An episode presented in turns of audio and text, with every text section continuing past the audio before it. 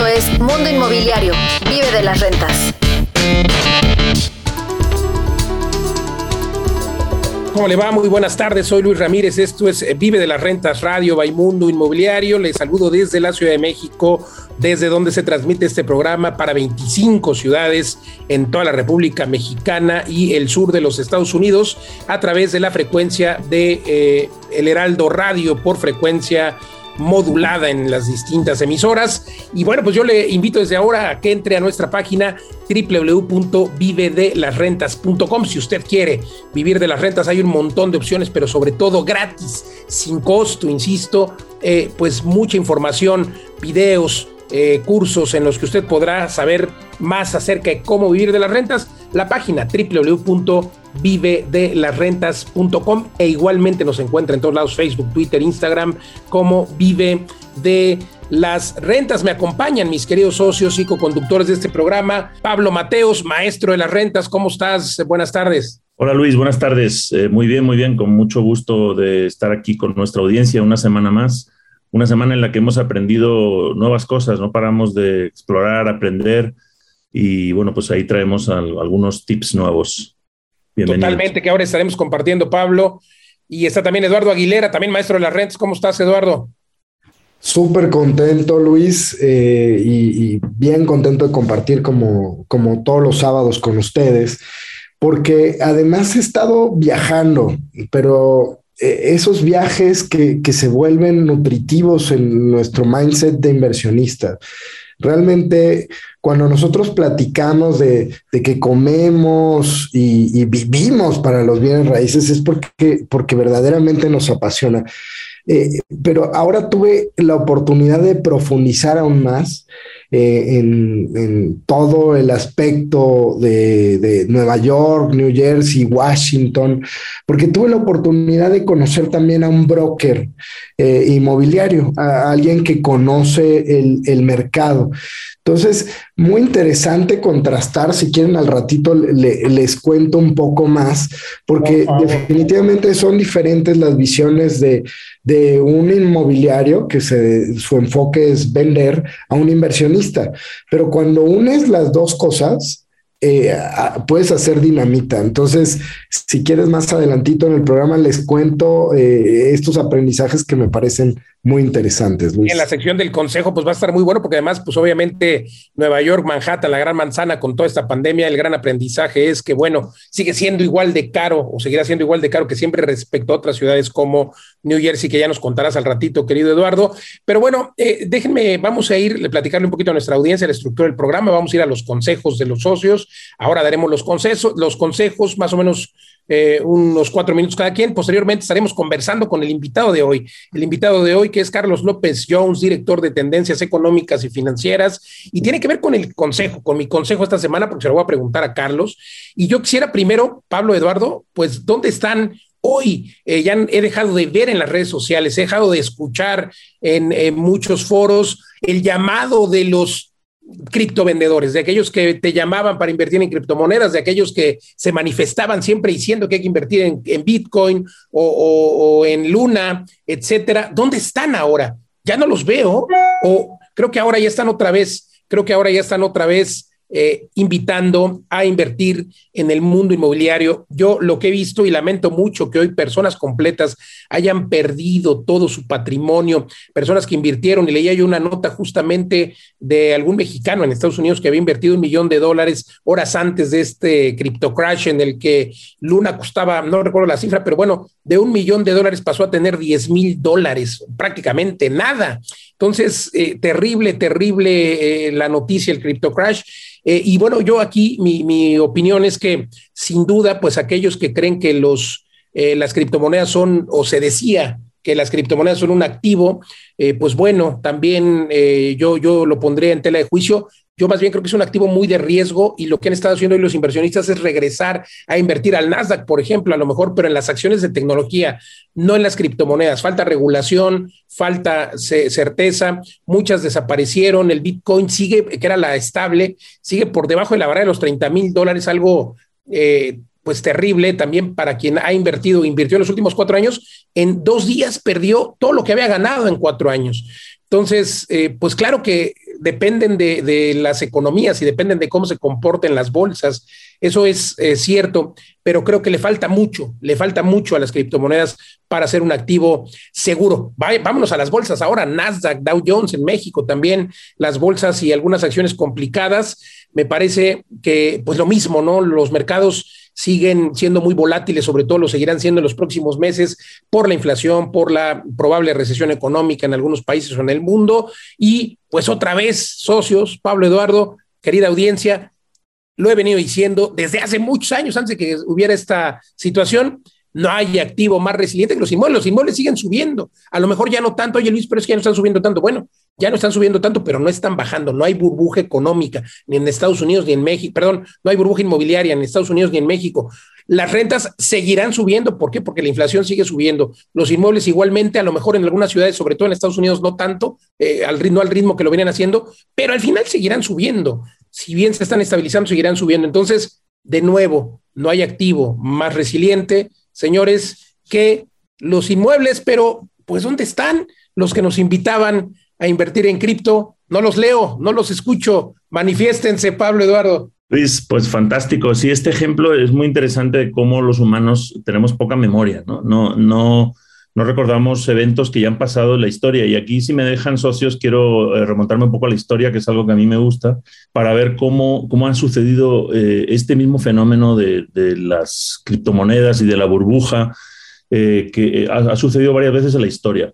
Hay un caso muy, muy famoso que se estudia en economía, que es la burbuja de los tulipanes, que es del, siglo XVII, del año 1623. Fue cuando empezó el auge económico en Holanda y resulta que la gente empezó a invertir en tulipanes y era la gran cosa, plantaban tulipanes y se multiplicó por mil el, el valor, entonces eh, todo el mundo invertía en tulipanes. Eh, llegó un momento en el que un, un tulipán te costaba lo mismo que el sueldo de 10 años, ¿no? Entonces, eh, esa burbuja cayó y hundió la economía por, por una década de, de, Holanda, en, en, 1600, de los años 30, de los 1600.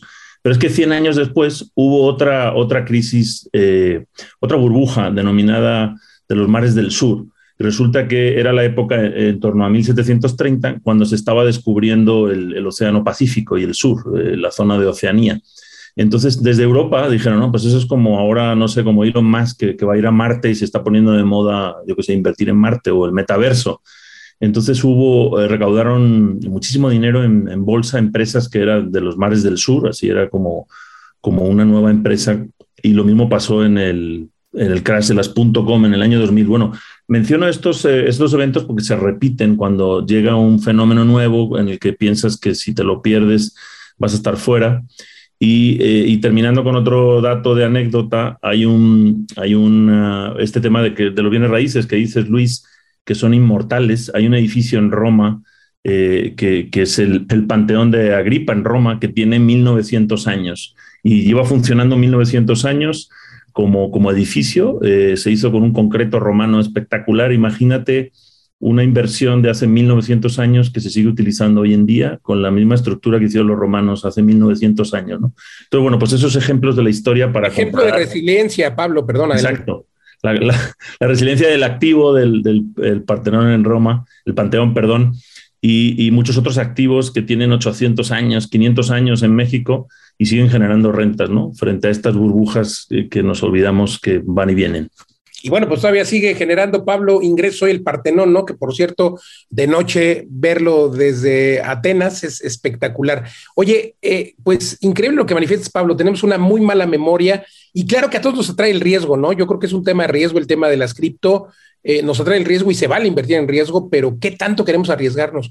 Y a veces me encanta lo que dicen algunos inversionistas que vienen a comprar un departamento eh, oye, si hay riesgo y si no lo rento, pues ¿cuál es el riesgo si no lo rentas, no? El riesgo es que ahí vas a tener la cosa, como decimos los abogados en derecho, ahí vas a tener la cosa que después vas a poder vender, ¿no? Entonces, eh, pues ¿cuál riesgo? En cambio, la cripto, a ver, les pregunto a los que tienen todavía el título de la criptomoneda Luna o Ethereum o Bitcoin, pues ahí siguen teniendo el título, ¿no? Pero ¿cuánto vale? Y fíjate que esto le afectó al mundo inmobiliario, Pablo Eduardo, porque muchas empresas empezaron a aceptar Bitcoin ante este boom de las criptomonedas, claro, por influencers como el presidente de, El Salvador como el propio Elon Musk. Y bueno, pues algunas empresas inmobiliarias empezaron a aceptar Bitcoin o criptomonedas y pues ahora también se quedaron igual.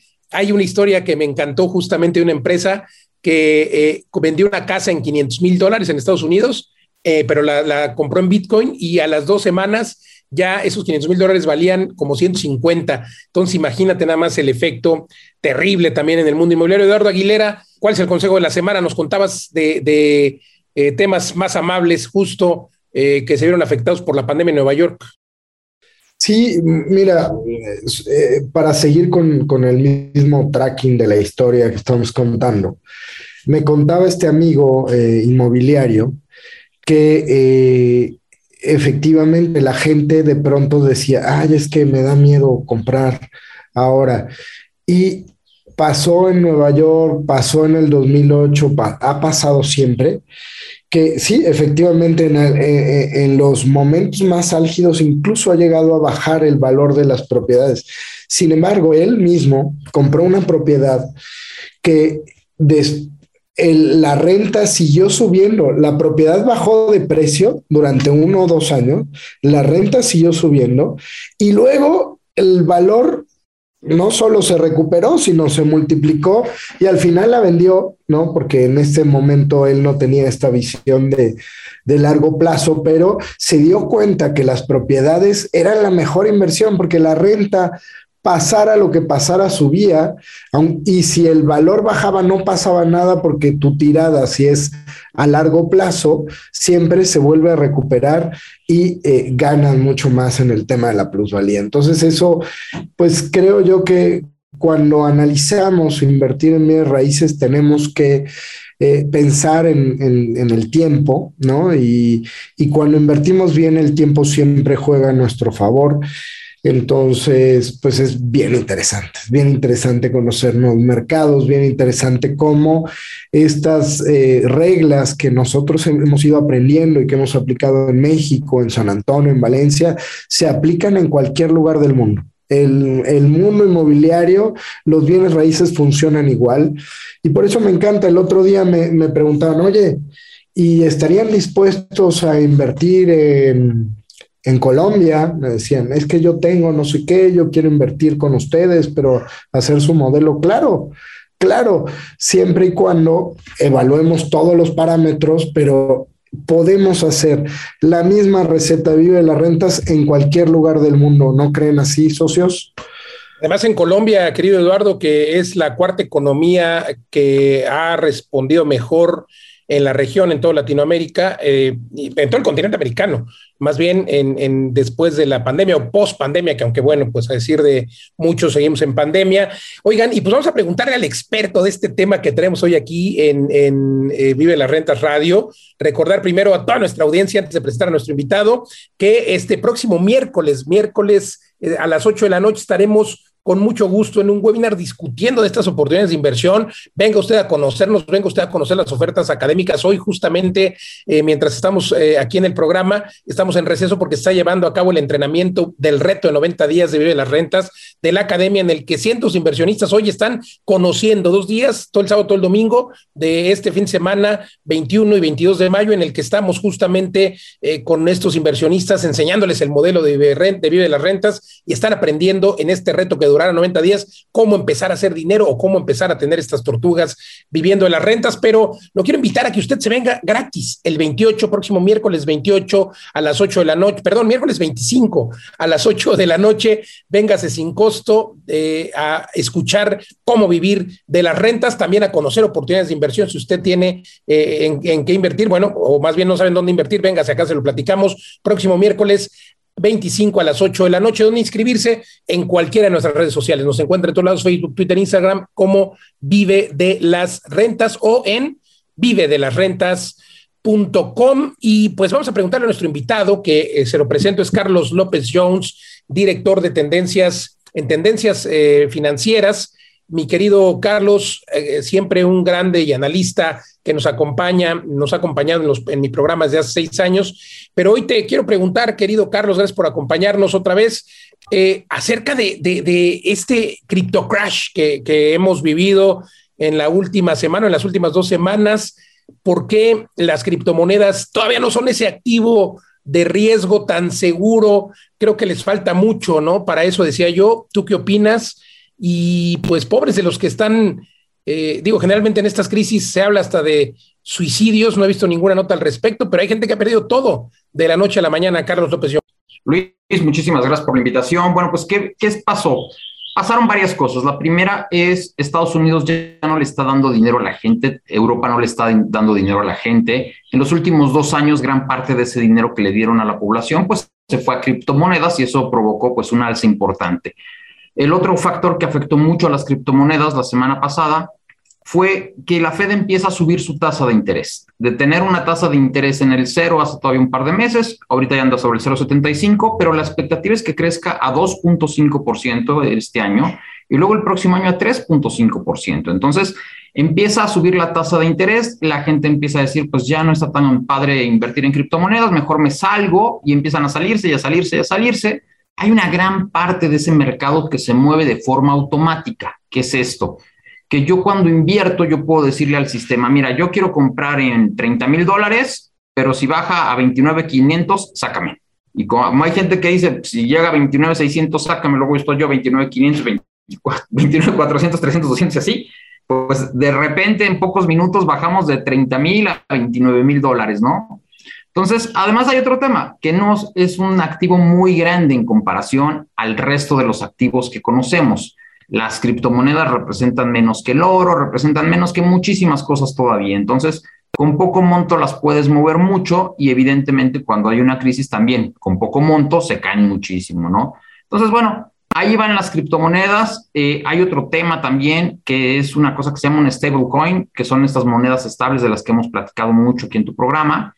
Y lo que pasó es que una de estas tronó. No estaba respaldada por un fideicomiso, estaba respaldada por un algoritmo y el algoritmo dijo, pues la gente no va a sacar más de cierta cantidad, la gente sacó el doble y el triple y tronó. ¿Te refieres a Luna, querido Carlos? Así es, ¿no? Esa, esa, esa, esa criptomoneda donde en teoría la gente no iba a sacar más de cierta cantidad diario y sacaron el doble y el triple y bueno, pues no había el doble y el triple para, para poderle dar juego a esa, a esa criptomoneda y tronó la criptomoneda, ¿no? Hay muchas cosas que hay que aprender. Las criptomonedas son jóvenes, estamos en un mercado muy volátil.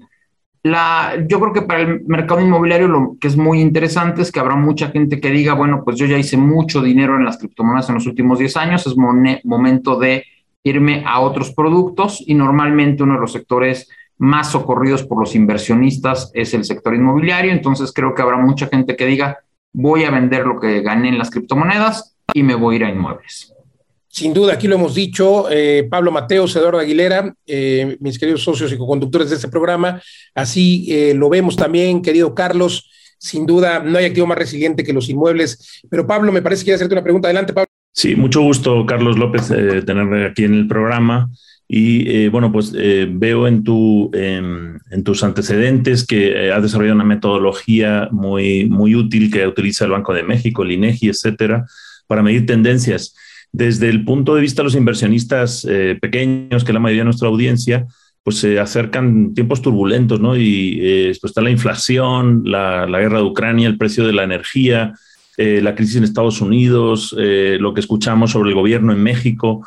¿Cómo, ¿Cómo, ves tú estas tendencias? ¿Cuáles, digamos, desde el punto de vista de México, ¿no? ¿Cuáles podemos controlar o no? ¿Cuáles son externas? Y, y, si esta inflación, por ejemplo, sería la pregunta más concreta, ¿Es algo temporal o no? Porque, por ejemplo, en construcción hemos visto que el acero se ha duplicado, etcétera. Eh, ¿Podemos esperar que haya ciertas correcciones en algunos rubros o, no? Esto ya está para quedarse este nivel de precios. Mira, normalmente la inflación tiende a subir y luego a bajar. El, el asunto es en cuánto tiempo regresamos otra vez al 3 o al 4% en el que estábamos antes de la pandemia. Nosotros no vemos que eso vaya a suceder en 2022 y 2023 porque hay varios cambios. En el sector de la construcción lo que está afectando mucho es el precio del gas natural, porque para hacer cemento, para hacer este acero, para hacer este materiales de construcción requieres hornos y esos hornos se calientan con gas natural. Uno de los principales productores y exportadores del mundo de gas natural es Rusia y Occidente dijo ya no te vamos a comprar gas natural. Entonces estamos buscando quién más le pueda vender gas natural a los europeos, a los americanos, a todo mundo.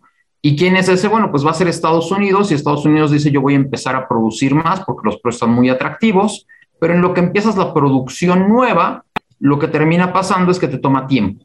Entonces, la inflación tenderá a bajar en los próximos 12, 18 meses. Otro tema importante que estamos viendo a nivel mundial es la regionalización. En los últimos 20 años, el mundo dijo, ¿dónde me conviene más hacer una playera?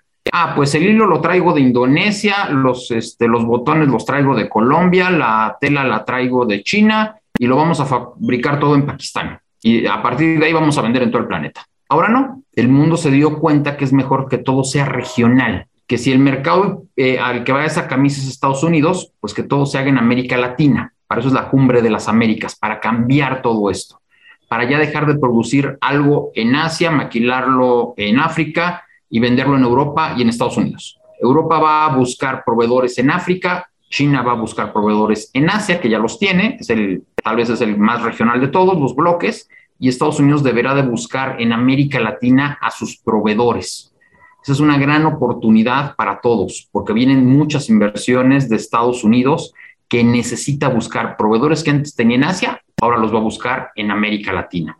Evidentemente va a salir más cara la camisa. Entonces vamos a tener un poco de inflación lo que resta del año 2022 y 2023, si el segundo semestre ya se van a normalizar las cosas. Un punto importante es que la tasa de interés está subiendo.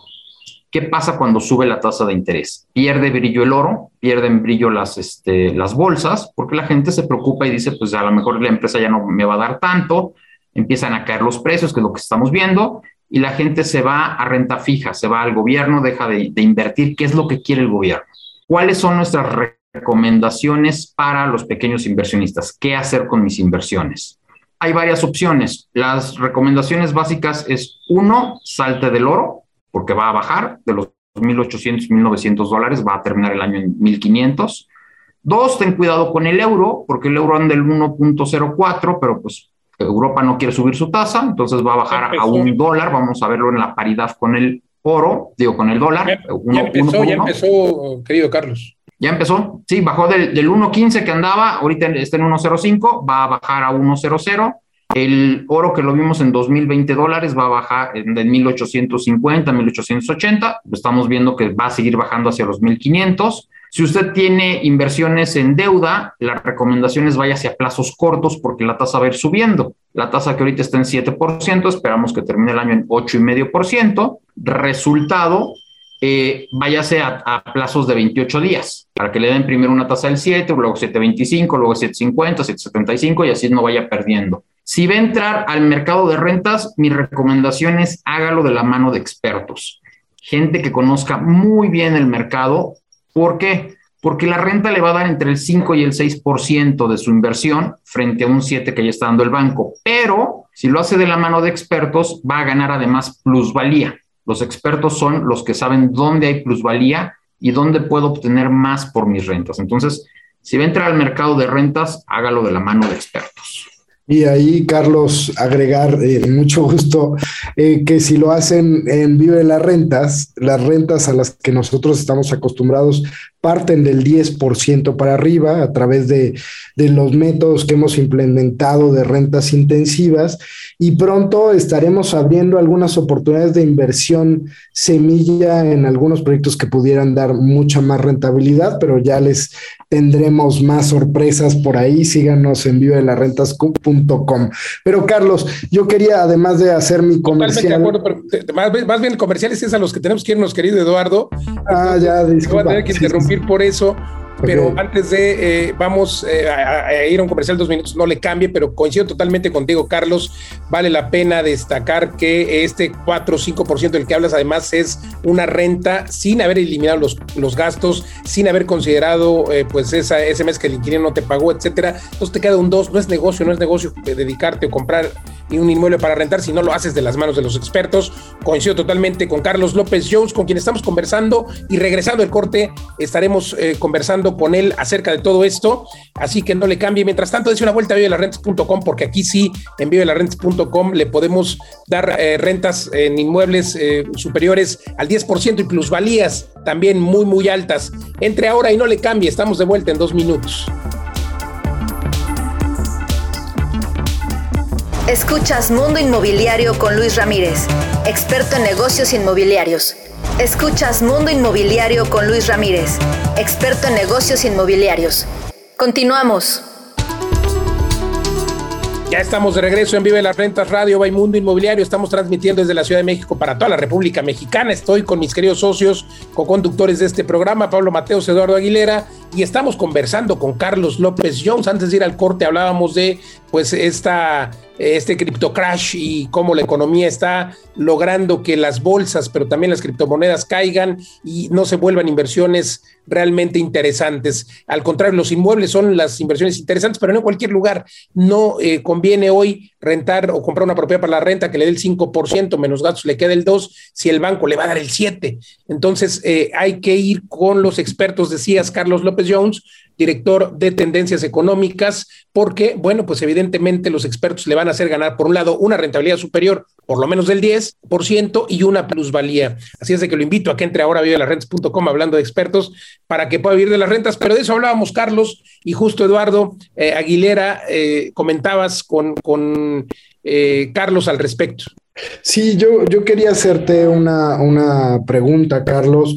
Eh, hablábamos de, este aumento de, tasas, ya decía Luis que, de pronto hay que voltear a ver y, tú decías esta tendencia de, que los inversionistas se vayan hacia el gobierno a un dinero seguro. Yo, yo insisto en que eh, es un dinero seguro relativamente, porque sí te da un 7%, la renta, decías, la renta tradicional te da el 5%, pero los inmuebles tienen dos factores muy importantes, que son justo la plusvalía y la rentabilidad y además, bueno, no sé cuál quiere agregar eh, Pablo, pero tiene también un tema eh, fiscal interesante, eh, tiene la posibilidad de, ser apalancado y si lo haces en otros países, pues puedes jugar con ese diferencial cambiario. Pero además de eso, y hablando de tasas, ¿Cómo va a afectar? Porque tú sabes que el 90% de los inmuebles en, México se venden con hipoteca. ¿Cómo va a afectar este aumento de tasas al mercado inmobiliario en México durante 2022 y 2023? Carlos. Mira, antes de la pandemia con tasa del 4,5 traíamos una tasa hipotecaria promedio del 9.5%. Ahorita traemos una tasa que ha subido hasta el 10%. Estimamos que todavía va a poder subir un poco más, hasta el 11%. ¿Qué es lo que vimos en Estados Unidos? Que en Estados Unidos la tasa pasó del 3,5, ahorita ya está en el 5.3, son tasas muy elevadas para Estados Unidos. Y bueno, evidentemente todas las tasas van a subir, porque al final de cuentas la referencia es la de Banco de México y la de Banco de México también nos da referencia para los CETES, que es la tasa libre de riesgo siempre. Entonces, si la tasa libre de riesgo pasa del 4 al 8% que platicábamos, bueno, pues la tasa con riesgo, que es la tasa hipotecaria, que es el pago que se hace más, es donde hay menos cartera vencida en hipotecas, pues pasará más o menos del 9, que lo vimos 8 y medio 9, lo vamos a ver sobre 10, 11% a finales del próximo año. Todavía es una tasa interesante para quien quiera tomar hipotecas, sigue siendo una tasa relativamente baja, más o menos por cada millón de pesos te van a pedir 11 mil pesos mensuales y en consecuencia te van a pedir que ganes 35 mil pesos mensuales por cada millón que pidas prestado.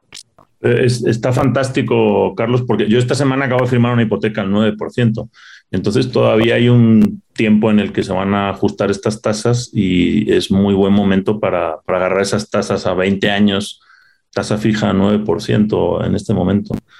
Pero sí, precisamente, Eduardo, e, ese sería el tercer factor que yo veo en bienes raíces, ¿no? El apalancamiento, que te puedes apalancar de dinero relativamente barato a largo plazo, mientras que esa plusvalía la hace sobre todo el monto de la, del valor de la, de la propiedad y no de lo que tú aportaste, ¿no? Como enganche.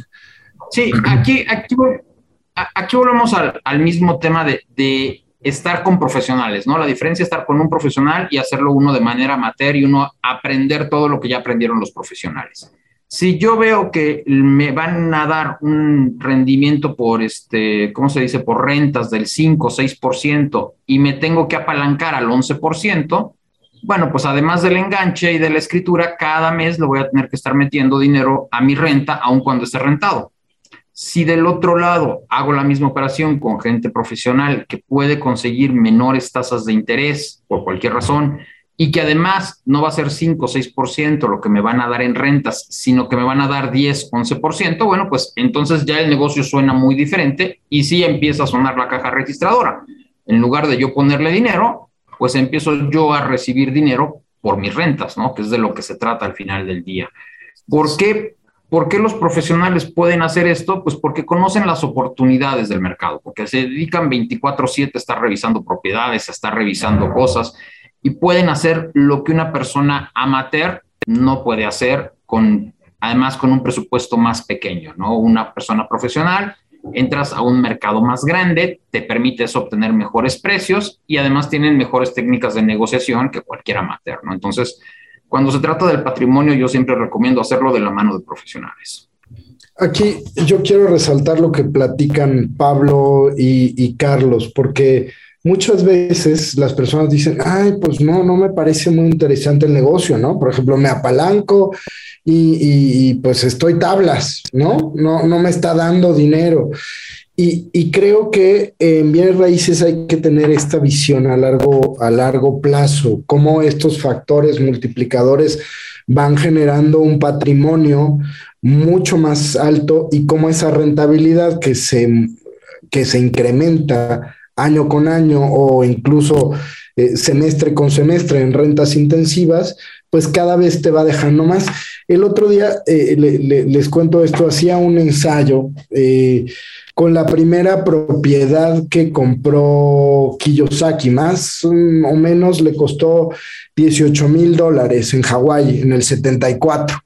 Y él hizo con un apalancamiento, eh, le pagó con el banco 16 mil y 2 mil lo sacó con tarjeta de crédito, ¿no? Con sus tarjetas sacó como pudo para comprar la propiedad. Al final eh, ese era como un hotelito y le dejaba nada, como unos 30 dólares mensuales después de pagar sus tarjetas y pagarle al banco el primer año.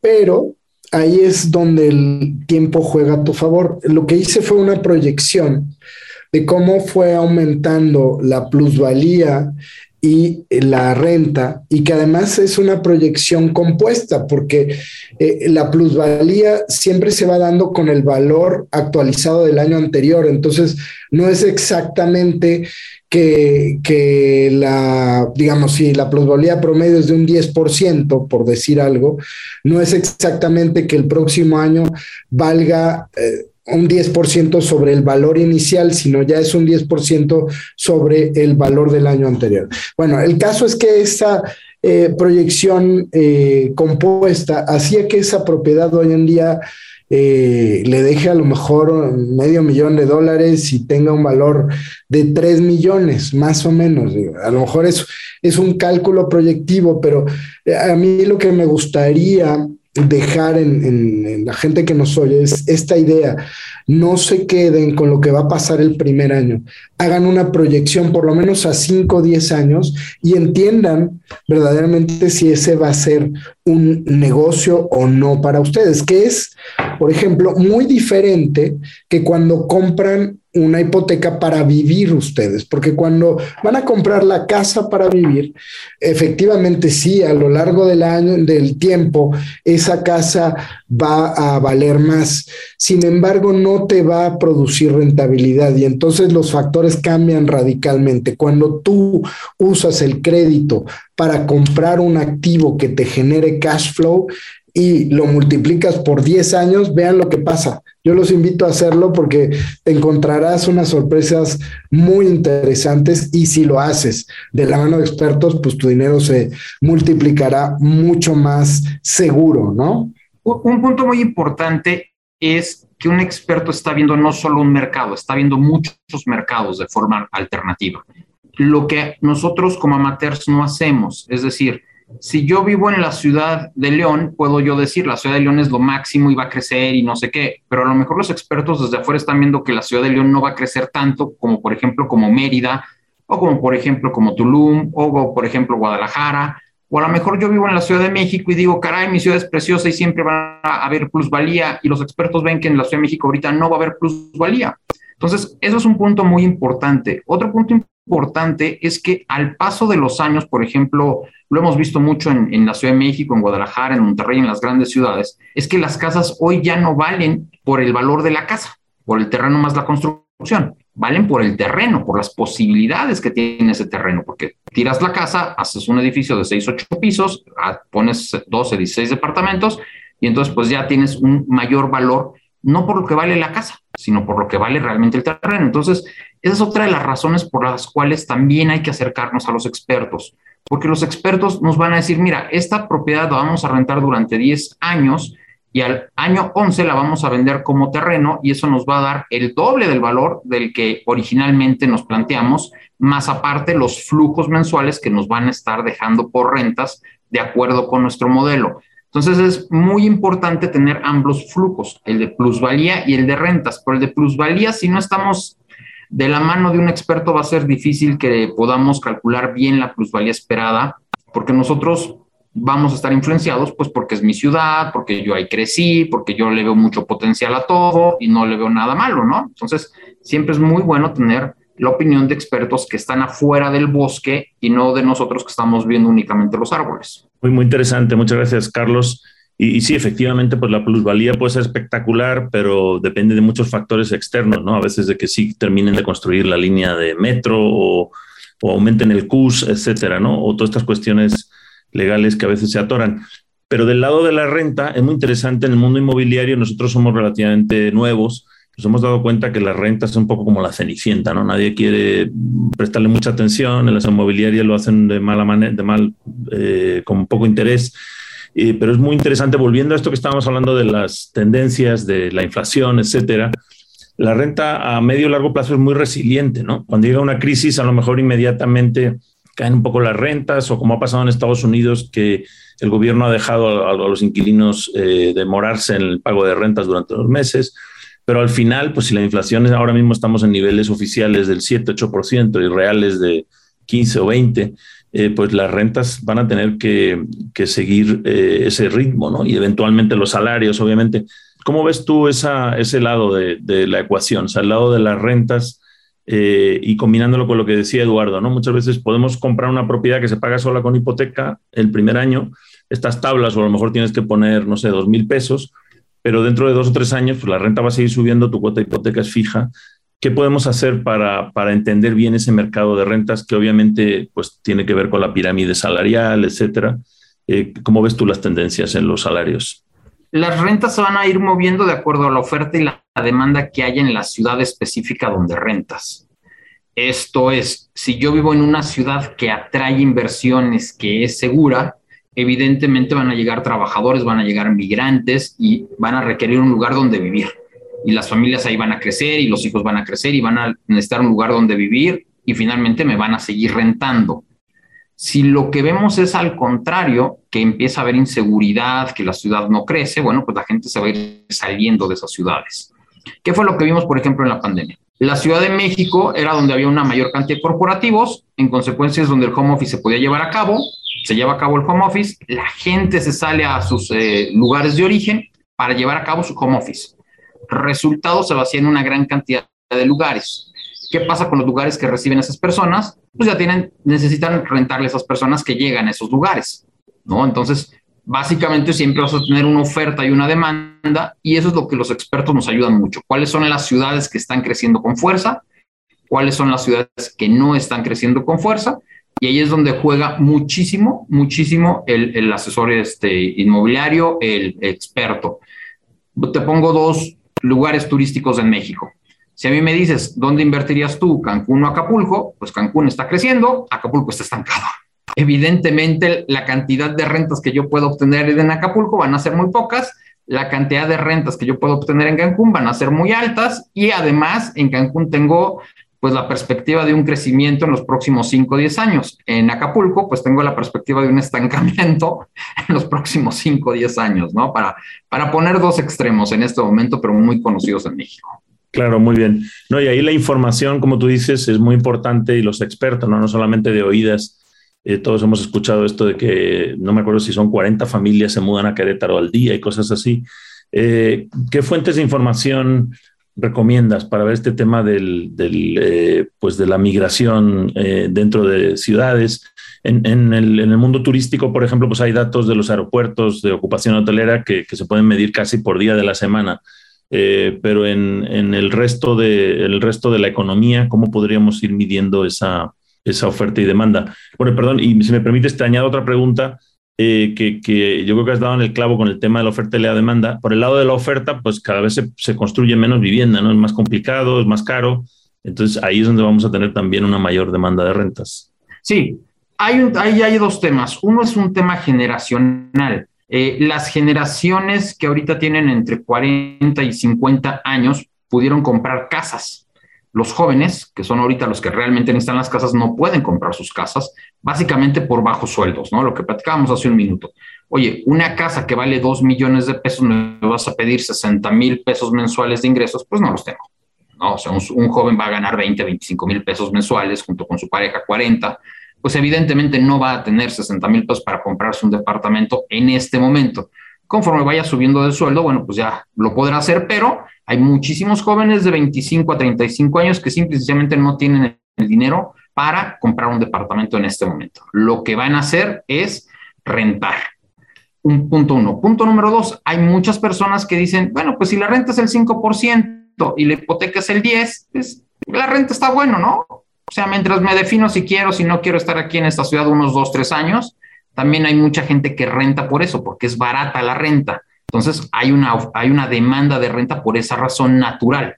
Ahora, ¿dónde podemos revisar cada año dónde, cómo está creciendo cada ciudad? Eh, en tendencias económicas hacemos un anuario anual con todos los municipios del país, con las proyecciones de crecimiento de cada municipio, que están basadas en diversos indicadores, ¿no? Eh, efectivamente, para darles algunos tips de dónde estamos viendo crecimiento y dónde decrecimiento, en México cada año se pierden, por ejemplo, 100 poblaciones menores a 2.500 habitantes. Ya, desaparecen. Había tres, cuatro familias y decían, ¿para qué seguimos aquí? Adiós, nos vamos. ¿Y dónde estamos viendo crecimiento? Estamos viendo crecimiento en el bajío del país, estamos viendo crecimiento en, en la Riviera Maya y estamos viendo crecimiento en algunas ciudades del occidente. Nos preocupa muchísimo el tema de la migración en los últimos 12 meses se calcula que casi un millón de mexicanos intentaron cruzar hacia Estados Unidos. Y esos son los que detuvo la migra norteamericana. La migra norteamericana en mayo de este año está deteniendo 80 mil mexicanos. 81.716 es la cifra de abril. Tan solo en el mes de abril detuvo la migra norteamericana a 81.716 mexicanos. ¿Que de dónde provienen? Bueno, pues provienen de poblaciones donde el crimen organizado llegó y les dijo plato plomo y los otros pues, salieron huyendo. Y como hay muchos mexicanos en Estados Unidos, alrededor de 11 millones, pues hablaron con su primo, su sobrino, su tío y le dijeron, pues vente para acá, hombre, y yo te consigo trabajo y, y a ver qué hacemos, ¿no? Y evidentemente vamos a ver qué pasa con la Ciudad de México, cuya población se ha estancado. El Estado de México está creciendo, pero en su zonas relativamente baratas, ¿no? De otra vez migración, gente que sale de estos pueblos preocupado por la situación del crimen organizado, llega a la, Ciudad de México, no puede quedarse aquí, se queda en el Estado de México. No es, un, no es un mercado atractivo para el sector inmobiliario. Creo que los sectores muy atractivos serían, yo me concentraría mucho en el Bajío, me concentraría mucho en Mérida, me concentraría mucho en la Riviera Maya, ¿no? Creo que son lugares muy interesantes para los próximos años, junto con los cabos que está creciendo como la lumbre y la zona fronteriza. Lo que vamos a ver en los próximos 10 años con este tema de la regionalización es que muchas empresas norteamericanas que hoy tienen sus operaciones en China se las van a traer a México y normalmente se las traen a los estados fronterizos porque están a dos, tres horas de viaje de Estados Unidos. Entonces, vamos a ver un nuevo crecimiento importante en las ciudades fronterizas de México.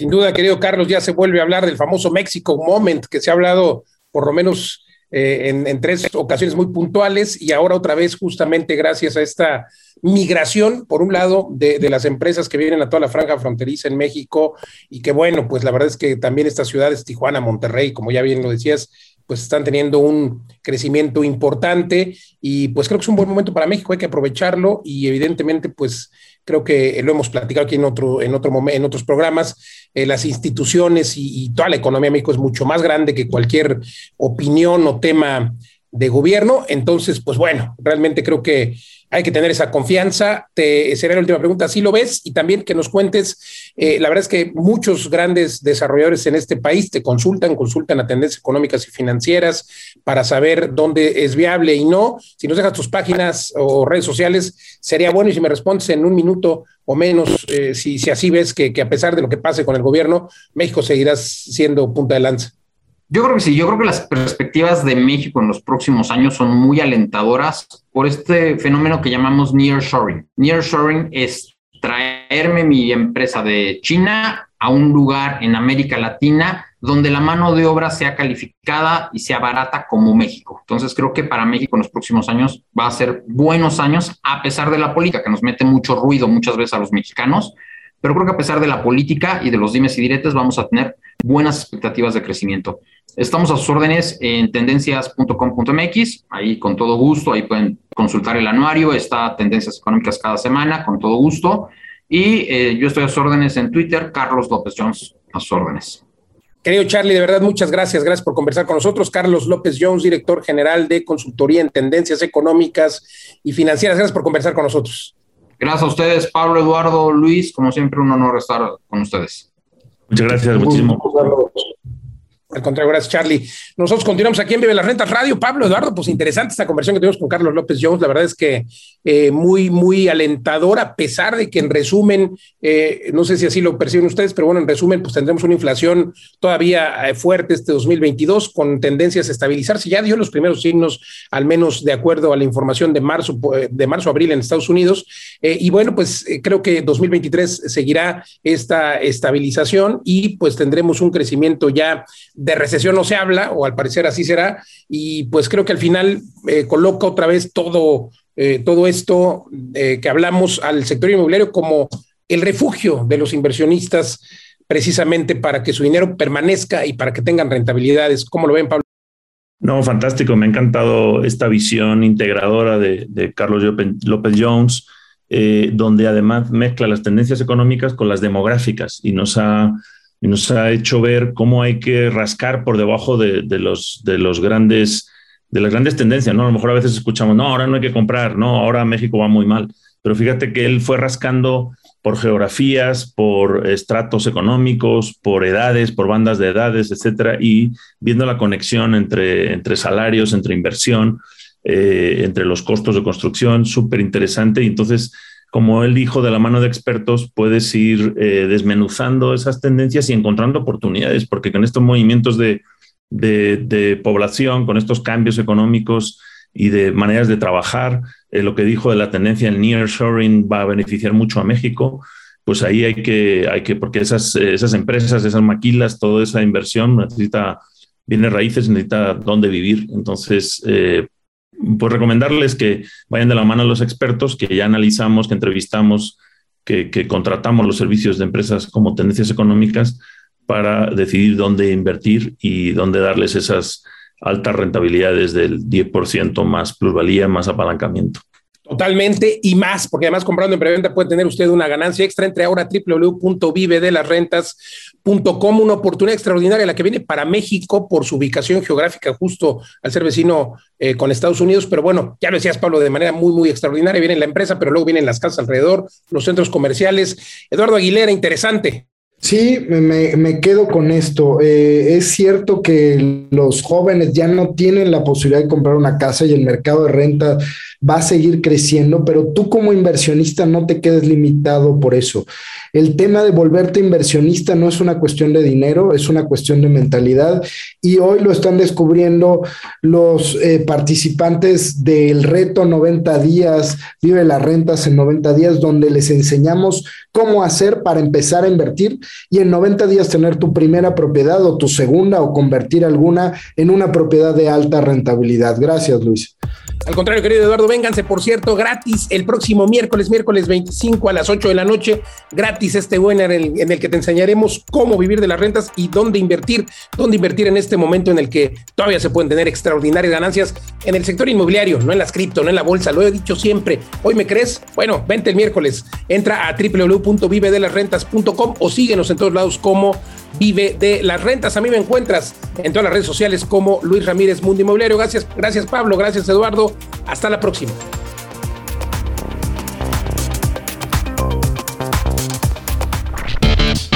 Esto fue Mundo Inmobiliario.